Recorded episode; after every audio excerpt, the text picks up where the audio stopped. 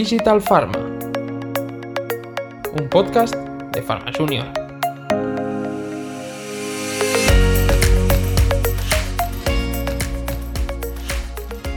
Hola a todos, soy Ingrid Pino y estáis escuchando Digital Pharma. Estoy aquí con mi compañera Adriana Viladegut. Hola Adri, ¿qué tal estás?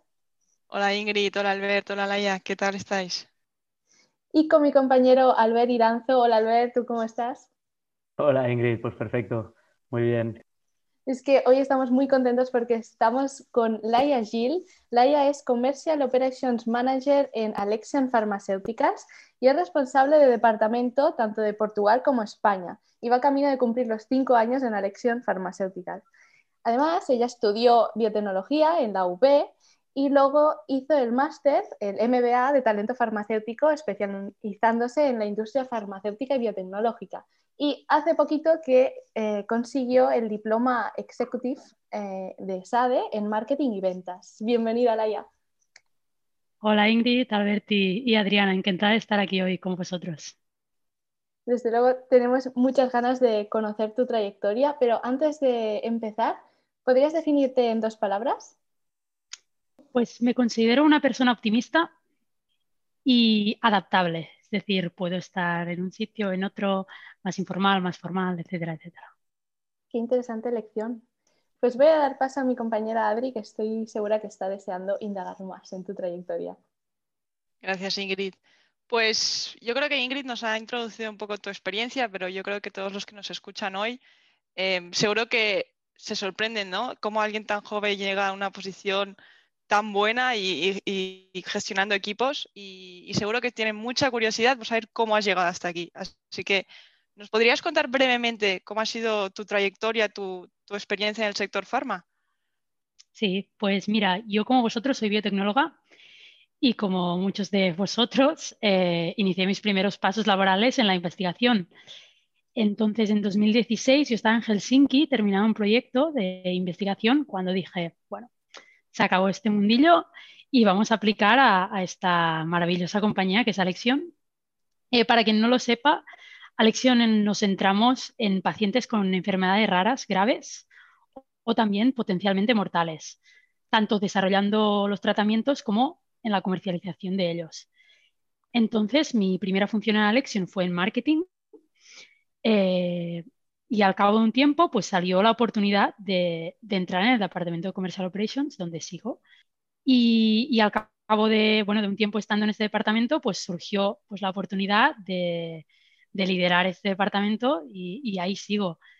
A veces estas cosas pasan por, casualidad y, está claro que, bueno, que supongo que, tenía mis méritos, etcétera, pero, pero bueno, fue, fue casualidades que me llevaron a, este puesto donde, donde sigo ahora. Genial, me gusta que comentes esto de la, casualidad, pero a veces también es un fenómeno que alguien se lo, busca, ¿no? Eh, conseguir una posición así es, algo en que cada uno, con trabajo, estoy segura que, estarás de acuerdo, con trabajo al final salen las cosas y salen oportunidades como estas. Em, quiero romper un poco más el hielo, ¿no? Sacar, sacarte un poco de tu zona de confort eh, y para que la gente te conozca un poco fuera de, lo que es ya lo estrictamente profesional. ¿Has tenido algún momento que nos puedas compartir que haya sido un tierra, trágame? Hombre, tengo unos cuantos, ¿eh? Mira, eh, tengo, tengo una historia interesante que ahora con lo del COVID ya no, ya no ocurriría. Eh, yo, además de apasionarme al marketing y las ventas, también me, me, interesa y me encanta la cultura empresarial. Entonces, estoy involucrada en varios proyectos de, cultura en Alexion. Y la historia esta empieza en Zúrich, donde me habían convocado para una reunión de cultura eh, con otra gente de Alexion de, todo el mundo.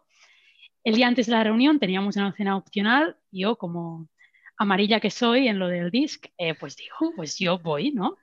Obviamente, sea opcional o no, yo voy.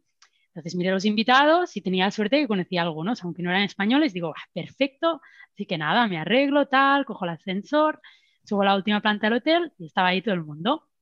Y en situaciones así, pues en los mediterráneos, ¿qué hacemos, no? Tenemos que, cuidar las salutaciones, ya hacemos dos besos, tal. Entonces, sí que sé que aquí son dos besos, en Suiza son tres, etcétera, etcétera. Si no, si no lo conozco a la persona, pues doy la mano, está claro. Si le conozco, pues ya juego, que si los besos, que si el abrazo, etcétera. Total, que con esta pista ya os podéis imaginar lo que pasó. Llega a la sala esta, empieza a saludar a la gente y luego ocurrió. Eh, mi memoria facial me falló totalmente y confundí a una de las asistentes con una, una chica que conozco súper bien. Así que nada, le doy dos besos y qué tal. Y mira, deberíais haber visto su cara.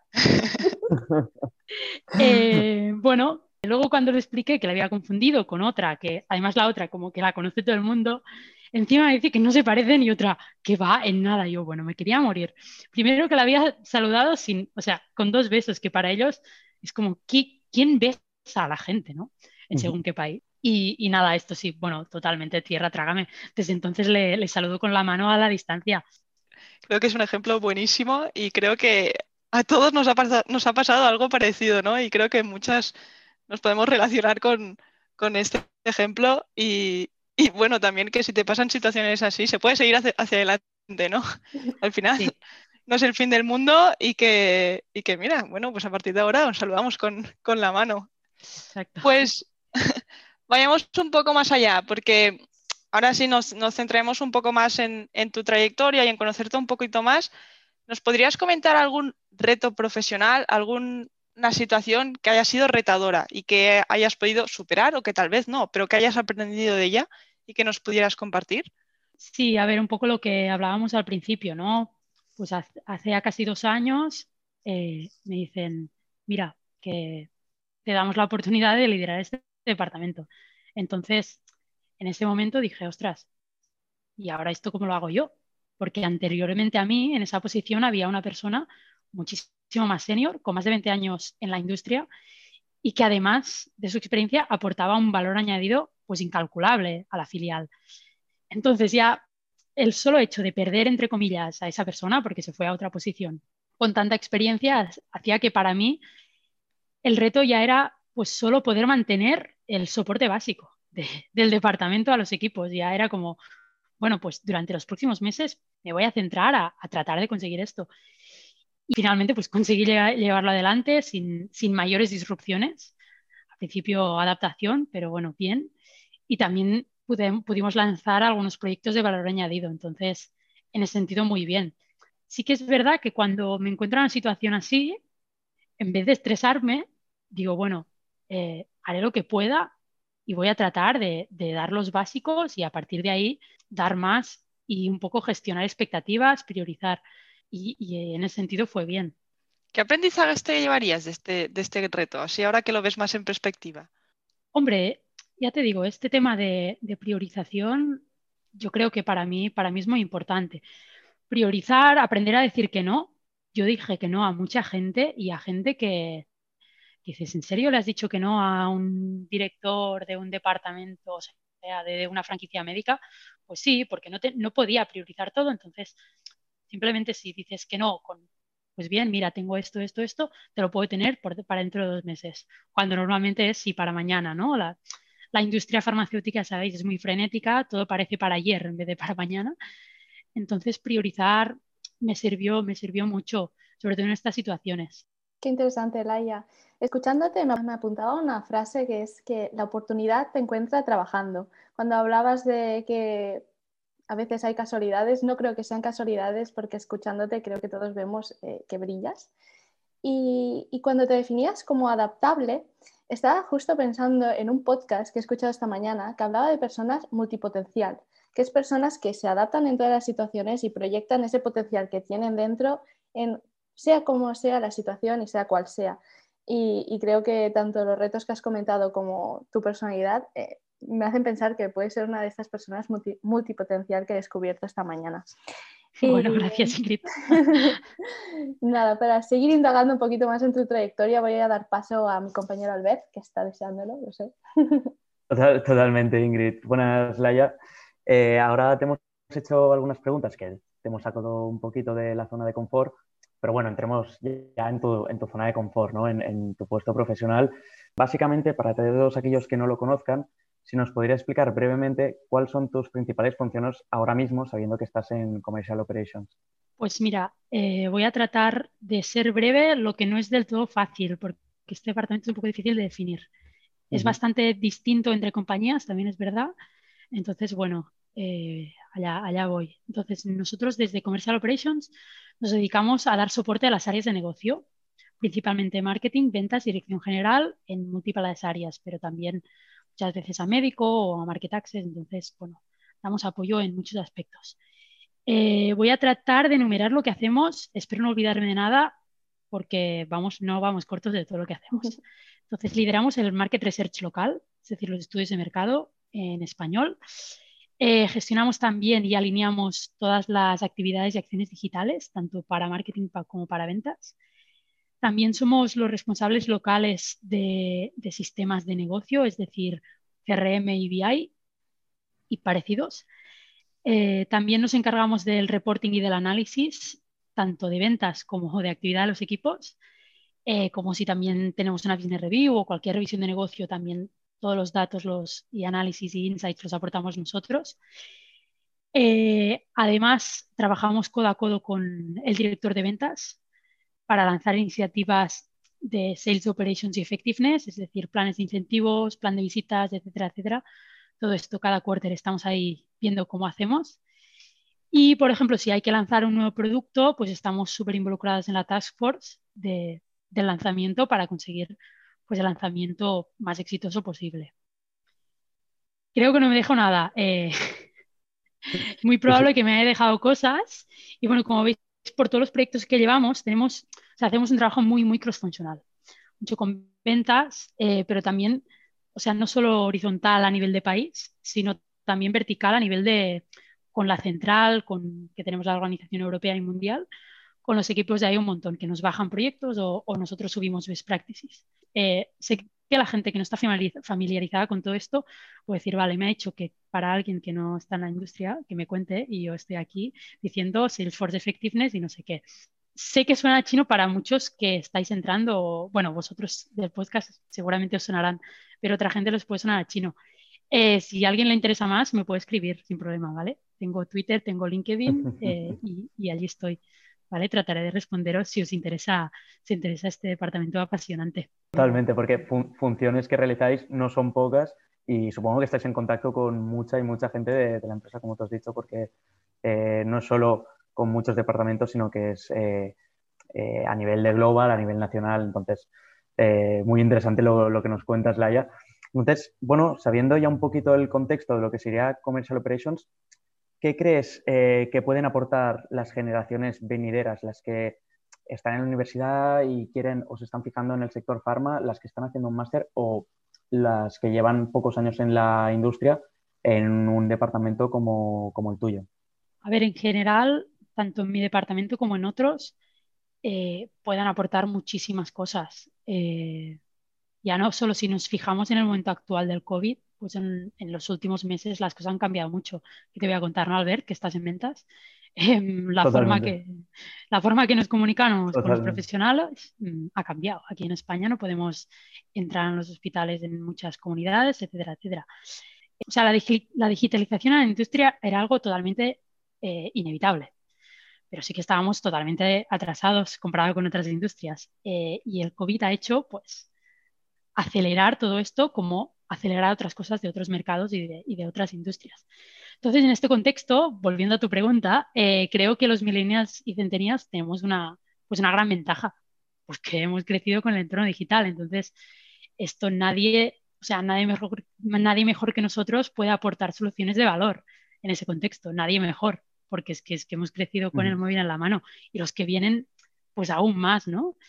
Entonces, creo que, que para para dar estos, para aportar estas soluciones de valor para, tanto para profesionales como para pacientes, que al final es lo que nos dedicamos a, ayudar a, estas, a estos colectivos, pues creo que nosotros es quien más lo puede, puede ayudar, ¿no?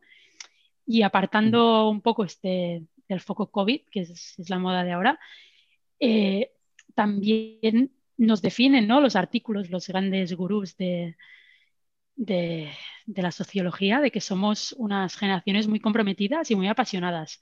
Al menos yo soy así y creo que, los demás que estáis aquí también.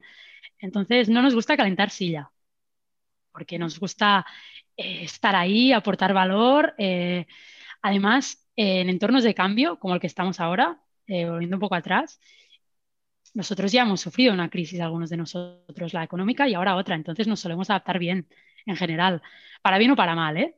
Algunos han sufrido pues estos dos crisis y nada, están súper formados porque eh, no es acabas la carrera y tienes curro, no, no, tienes que hacer un máster, no sé qué, entonces somos una generación muy, muy formada y esto nos va a permitir adaptarnos a cualquier cambio que, que viene al futuro. Y ya como algo lógico, nosotros, como millennials, centennials, el nombre que sea, pues entendemos a mejor, a los otros millennials y centennials, que al final los médicos también crecen, o sea, también suben millennials. Entonces yo no sé si eh, un médico de nuestra generación quiere que haya una cola de, de delegados de venta esperándolo antes de la consulta o prefiere WhatsApp o prefiere interactuar por mensaje directo de Instagram, me lo invento. Entonces, mejor, nadie mejor que nosotros entiende a, al otro interlocutor. Entonces, creo que, creo que podemos aportar mucho en la industria y, y por eso estamos ahí.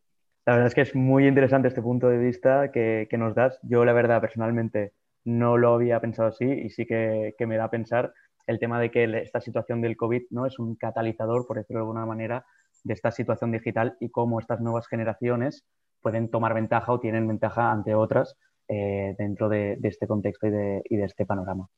Ya para terminar, Laia, eh, la última pregunta que te quería hacer es, ¿qué consejo le darías a tu yo de hace unos años que se encontraba entrando al sector? Es decir, si te tuvieras a ti delante, ¿qué te dirías? Eh, yo para mí mi consejo se podría pues, resumir en una gran palabra que sería iniciativa. O sea, eh, tienes que moverte, uh -huh. porque nadie va a mover nada para ti si no, o sea, si no te mueves. Moverse significa muchísimas cosas, muchísimas. Eh, por ejemplo, networking, tanto interno uh -huh. dentro de las compañías como externo. Eso sí, el networking que al menos a mí me gusta, el que yo prefiero, es el orgánico, o sea, el que no se fuerza. Hablar con gente, sé curioso, pregunta muchas cosas, intenta entender el papel que hace tu compañero de market access si no lo entiendes, cualquier cosa. Solo por mera curiosidad al final. Incluso cosas más personales, busca aficiones. Si eres muy del Barça, pues, y el director general también, pues háblale del Barça, ¿sabes? Que esto no es malo. Es que al final si no te conocen, aunque seas muy bueno, lo hagas todo muy bien, si no te conocen, en un momento de mm, alargar el contrato para las prácticas, etcétera, etcétera, es que hay gente que a lo mejor ni te va a conocer y más en este entorno que para conocerte tienes que hacer un zoom, no es que te puedas cruzar. Si viste el partido de ayer, entonces, bueno, poco este networking interno y luego el externo, por favor, un LinkedIn inmaculado. Hay gente que no tiene ni foto, no tiene contenidos. Inmaculado. Agrega todo el mundo que conozcas. Ese de la uni que si igualmente está en investigación, da igual, agrégale, pero si todo el mundo se pasa a la industria y no sé qué y no sé cuándo, tú agrégale, postea cosas. Bueno, a ver, tampoco tonterías, que en LinkedIn, bueno, en mi opinión, ¿eh? Eh, hay gente que simplemente sube cosas para salir en la página.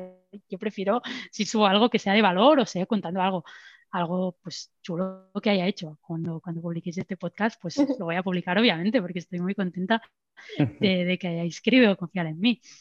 ¿Qué más significa moverse? Pues ir a eventos.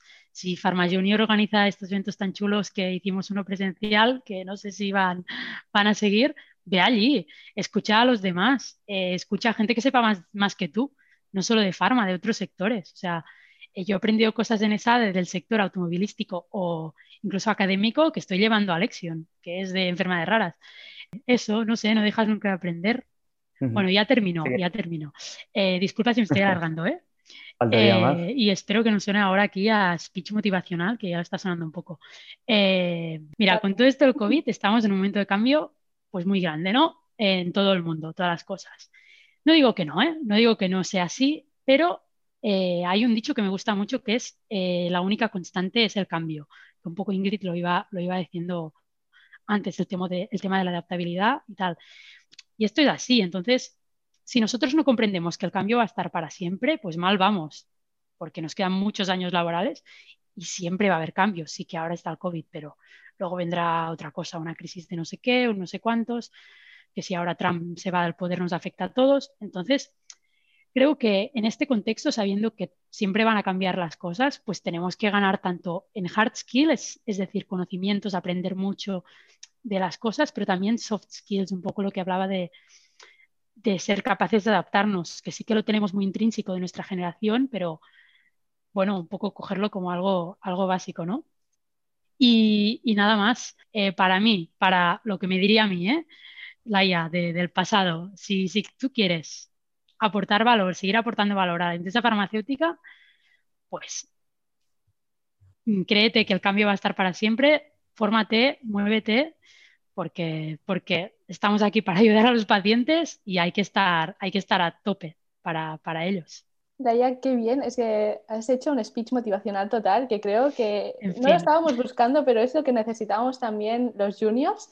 Y sobre todo que pones en valor a las generaciones centennial, centennial, millennial, como le queramos llamar, porque muchas veces creo que nos da miedo hablar, no porque nos sentimos mm, que todavía no tenemos suficiente experiencia, pero es lo que decías, atreverse, tener iniciativa, eh, creerte que tienes mucho potencial y ir a por ello, porque podemos conseguir todo lo que nos propongamos. Así que muchísimas gracias por estar aquí con nosotros, ha sido un verdadero placer, de verdad. Gracias a vosotros por invitarme, espero que haya podido, servir a alguien esta conversación y mis, y mis comentarios. Y nada, lo mismo de que antes, si queréis preguntarme algo más, me podéis contactar sin problema tanto vosotros tres como, como la otra gente que nos esté escuchando. Muchas gracias. Muchas gracias, Raya, por